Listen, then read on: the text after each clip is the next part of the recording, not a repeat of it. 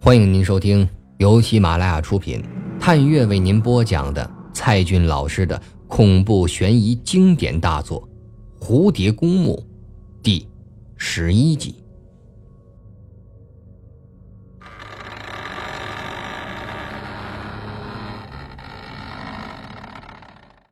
这页到此为止。尚小蝶看着“地图”两个字，想起前两天搜到的那个神秘的网站，和孟冰雨说的蝴蝶公墓的网站，就是同一个吧？或许真的埋藏着破译蝴蝶公墓的密码。对，白露也是因为这幅地图，她知道姐姐白霜寻找过蝴蝶公墓，想必也早就在网上搜索过。蝴蝶公墓，并发现了这个网站，也看到了这幅神秘的地图。为何别人破译不了，唯独白鹿却可以找到蝴蝶公墓呢？或许除了这幅地图之外，还必须要有其他的辅助手段，才能够破译蝴蝶公墓的密码。小蝶继续看着下一页。却变成了胡乱的涂鸦，这整页纸上画着一个巨大的坟墓，翻过来才是孟冰雨的文字。老天，今天我才知道，那晚上车的白衣女子鬼美人，竟然也是我们学校的研究生，她叫白霜。果然，就和那晚的装束一样，一身白袍，活像是女鬼。我的表姐也在 S 大读中文系的硕士，是她告诉了我白霜的情况。白霜是个很特别的女孩，一年四季都穿白衣，常常半夜里在校园游荡，被学生误认作女鬼。大概我们学校很多闹鬼的传闻也都是因此而来的吧。在白霜失踪的前一晚，她突然神经质地说要。要去幽灵小溪埋葬尸镐。子夜零点，白霜带着一把小铁铲出去了。第二天早上回来后，神情很奇特，好像是要去完成一件特别的任务。第二天，白霜就穿着一身白衣离开了校园，从此再也没有回来过。白霜葬花，在。幽灵小溪，不，今晚我要去那里。后面的六七页是空白的，小蝶还以为笔记到此为止了，再往后才翻到了文字。昨晚我去了幽灵小溪，在那夹竹桃花盛开的河岸边，有个地方，草长得很低。底下的泥土也很松，于是，我用铁铲挖了开来，果然发现了一个东西——铅笔盒。我打开铅笔盒一看，里面居然藏着一张诗稿，诗的题目是《蝴蝶公墓》。这，就是打开蝴蝶公墓的钥匙吗？尚小蝶是突然的，合上了笔记本。仿佛也闻到了那股泥土味儿，从幽灵小溪边喷涌而出，钻进了他的鼻孔和气管，充斥于全身每一道的毛细血管。手机铃声响了起来，电话里传来双双的声音：“小蝶，我我告诉你一件事情，我也听说蝴蝶公墓了。”听到双双嘴里说出的这四个字，尚小蝶的心底又是一惊。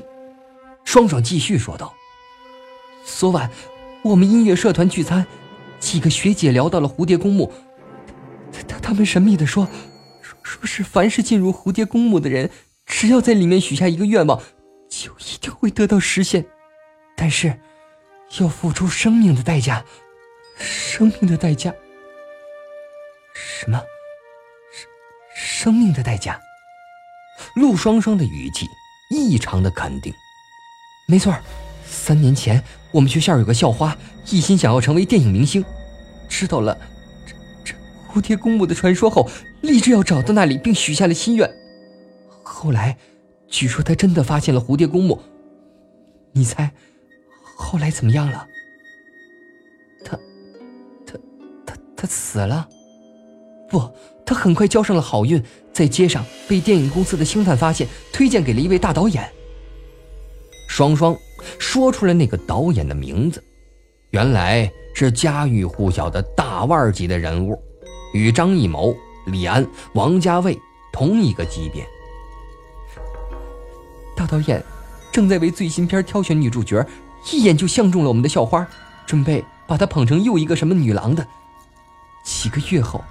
校花去泰国普吉岛参加拍摄，可可刚拍到了一半，摄制组就碰上了印度洋大海啸，其他人都平安无事，唯独我们的校花不见了，至今活不见人，死不见尸。双双那近乎神经质的在电话里大叫了一声，吓得小蝶差点把手机掉在地上。尚小蝶。不想再听下去了。我我我知道了，谢谢你啊。小蝶，听说还有其他的势力也是差不多的情况。对了，你你你想去蝴蝶公墓吗？我我我我，尚小蝶一时语塞了。其实我倒是挺想去蝴蝶公墓的。第一个愿望就是让秋水永远和我在一起，第二个愿望是让我的小蝶永远快乐。双双是嘻嘻的笑了一声。好了，这件事儿就到此为止吧。哎，对了，明天记得下午四点我们在学校大门见啊！拜拜。挂断了电话，尚小蝶的背后已是一身的冷汗。几分钟过去了，手机仍然抓在手里。看了看存储的短信，最近收到的一条是昨天庄秋水发给他的。庄秋水，他还记得他胸口的体温，他颤抖着按下了短信的回复键，犹豫了再三之后，打出了几个汉字：“你认识孟明宇吗？”深吸了一口气儿。闭上眼睛，将这条短信发给了庄秋水，然后，小蝶在房间里坐卧不安了。现在是上午的十点半，不知道人家起床了没有。忽然，短信铃声响了，这打开一看，却是一条无聊的广告。他马上将其删除，打入了第十九层地狱。轻叹了口气儿。躺回到床上，看着雨点儿打上窗玻璃。十几分钟后，短信铃声又响了，发件人正是庄秋水。尚小蝶心跳立时加快，但却不敢马上打开，先想象一番庄秋水的回答：是 yes 还是 no？但愿不要失望。他打开了这个庄秋水的短信。啊，我认识他，你问这个干嘛？看着庄秋水回复的短信，他的心跳得更快了，也不知道该怎么回答，抓着手机呆坐了许久，心底好像正在两军交锋似的。终于，手指的勇气战胜了大脑，他发出了这样一条短信：我。今天能见到你吗？六月十号晚上十九点三十分，尚小蝶准备出门了。她穿了条粉色的裙子，这是衣橱里最好看的衣服，是个有名的淑女装的品牌。又精心的装扮了一番，把所有的家当都拿了出来，最后还特意的戴上了一对珍珠的耳环，那是爸爸从国外旅游。带回来的。他看着镜子里的自己，依然还是那个傻瓜头，脸上的粉刺丝毫没有减退，仅有的值得自豪的眼睛也被厚厚的镜片遮住了神采。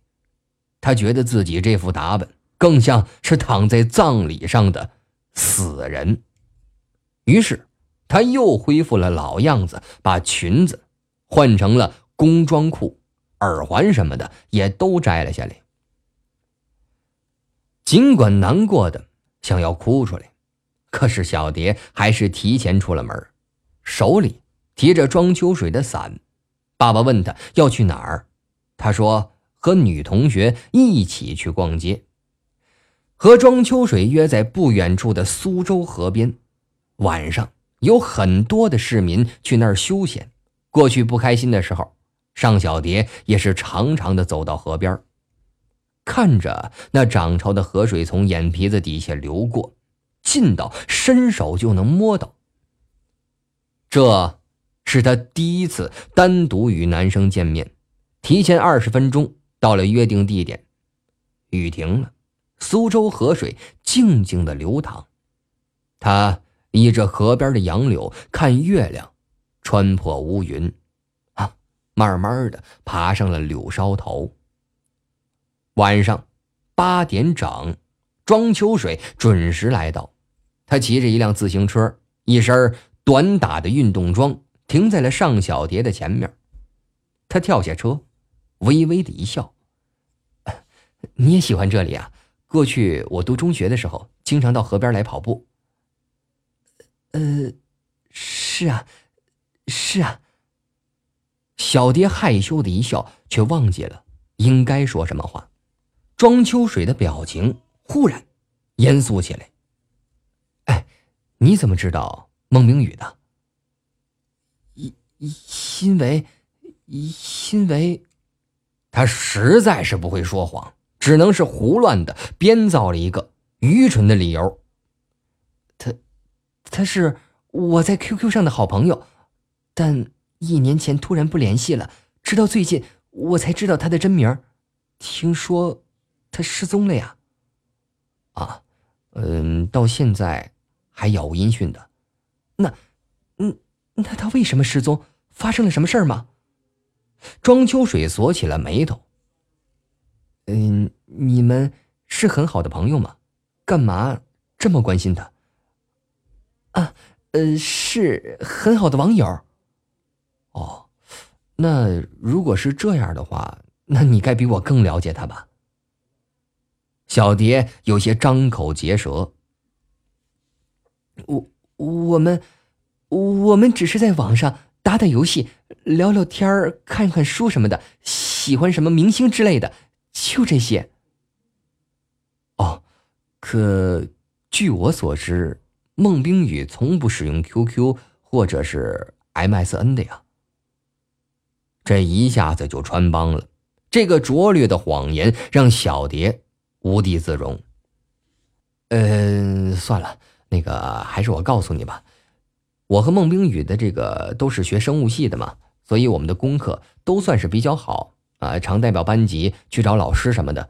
呃，这个冰雨还偶然帮教授做实验助手，他是个非常聪明的人，也是我们系最顶尖的高材生，教授非常器重他。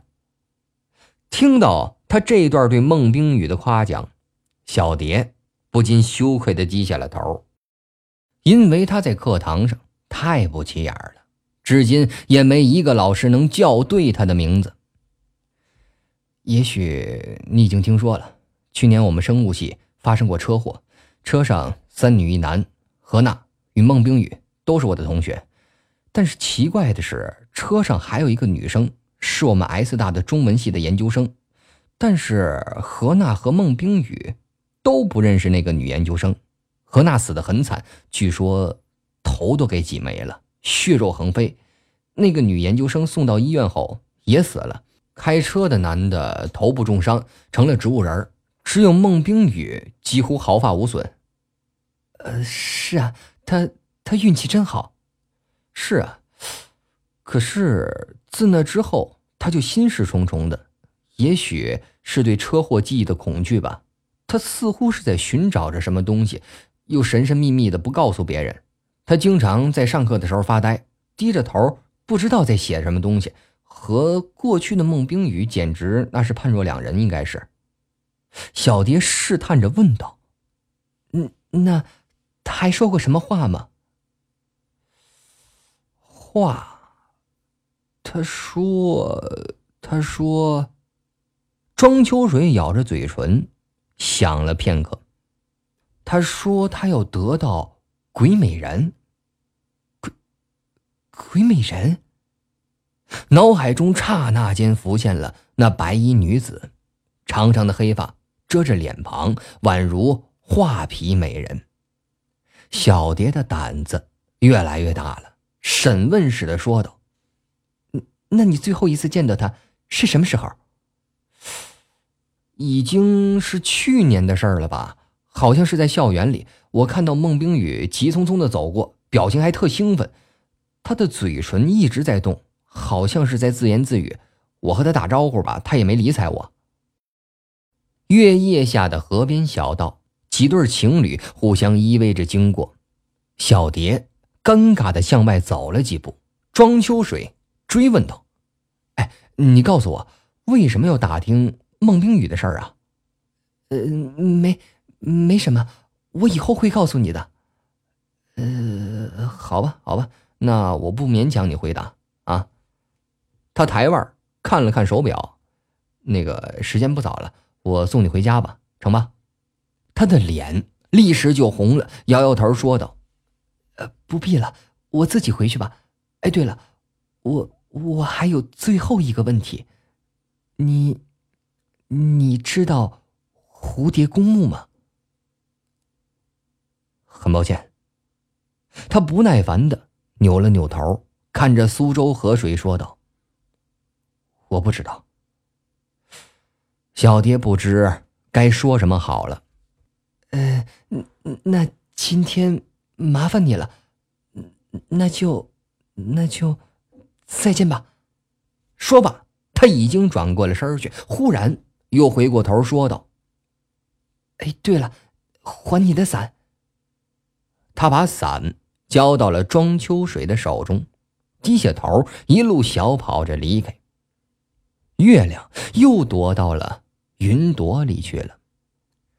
尚小蝶回到家里，她悄悄的躲进房间，只觉得自己刚才是真傻，不知道庄秋水是怎么想的。大概在他眼里，她就是个丑小鸭，一个不会说话的傻丫头，没人要、没人理的，像垃圾一样。你真傻，你真傻，真傻！尚小蝶对着镜子里的自己嚷道，然后走到窗帘后面，望着对面三楼黑暗中的窗户。英格兰与巴拉圭的比赛开始了，虽然开着电视机。但是却没心思再看贝克汉姆。小蝶坐到了写字台上，孟冰雨的笔记本还摊开着，正好是上午看到的那一页。最后一行字是：“这是打开蝴蝶公墓的钥匙吗？”后面全是生物系的专业课的笔记，全是植物之类的东西。翻过去，是孟冰雨的话。我查到野生了，他是八零年代的诗人。野生是笔名，在 S 大读书时以诗远名播，与舒婷、北岛、顾城等人齐名。代表作《幽灵小溪》曾在中国新世界风靡一时，写的就是隐藏在 S 大校园里的那条小河。诗人毕业那年，人们在他笔下的幽灵小溪发现了他，法医鉴定是溺水身亡。从此，幽灵小溪。也渐渐成了这条小河的别称。那一年，野生感到灵感枯竭，再也写不出像《幽灵小溪》那样的作品。为了获得新的灵感，他他居然找到了蝴蝶公墓，因此写了一首叫《蝴蝶公墓》的诗。但大家都认为他喝醉了吹牛，也没人看到过野生的蝴蝶公墓。诗稿还未发表，他就淹死在了小河里。蝴蝶公墓的尸稿怎么会被鬼美人白霜埋葬呢？我通过表姐才搞明白，白霜在写一篇关于八零年代先锋诗歌的论文，其中有关于野生的章节。白霜对他有浓厚的兴趣，深入研究野生的诗歌和生平。一次偶然的机会，他发现了野生的手稿《蝴蝶公墓》，可证明野生确实去过那个神秘的所在。也许野生还留下了其他线索，比如地图之类的。总之，白霜依靠他留下的东西，幸运地找到了蝴蝶公墓。然后，他把尸稿埋在了幽灵小溪边。好一个聪明机智的鬼美人！老天保佑，我刚才发现了尸稿的秘密，蝴蝶公墓网站的神秘地图也被我破译了。明天，就是明天，我要根据这些密码的指示，按图索骥前往黄泉路，去寻找我的蝴蝶公墓。对，是我的蝴蝶公墓，我的鬼美人。